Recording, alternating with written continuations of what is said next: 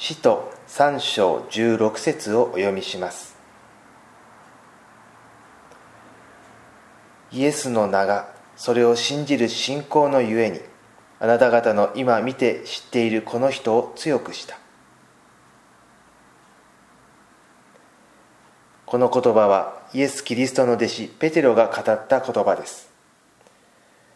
ペテロは同じ弟子のヨハネと共にエルサレムの神殿に行きました。そこで足の不自由な男の人に出会いました。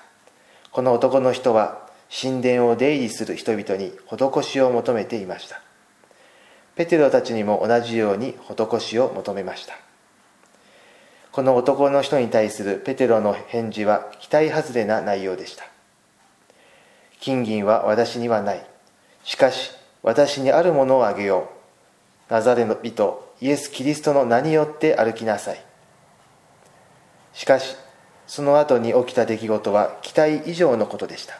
それは足の不自由な男の人が立ち上がり歩き出したのです。周りの人々はこの出来事にひどく驚きました。そしてこのような奇跡を起こしたペテロとはどれほどの大人物かと思ったことでしょう。しかしペテロは冒頭の言葉を語り人々の期待から外れるような答えをしました。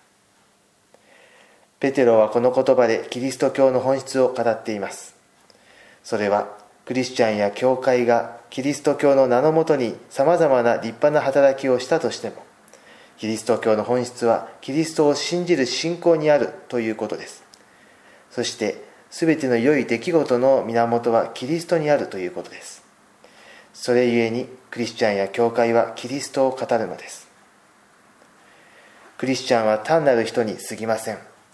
しかしクリスチャンは聖書を通してキリストの言葉を聞きキリストの意志に従います。そしてキリストはクリスチャンを通して偉大な力を発揮されます。皆様もキリストを信じる信仰を通してキリストの偉大な働きが現れ出るようになりますように祝福をお祈りいたします。ご一緒にお祈りいたしましょう。天の父なる神様ペテロは驚くべき奇跡の源としてキリストの名を語りました。私たちも良い物事の源であるキリストをよく知ることができますように。そして私たちの生涯を通してキリストの栄光が現れ出るようになりますように。イエス・キリストのお名前によって祈ります。アーメン。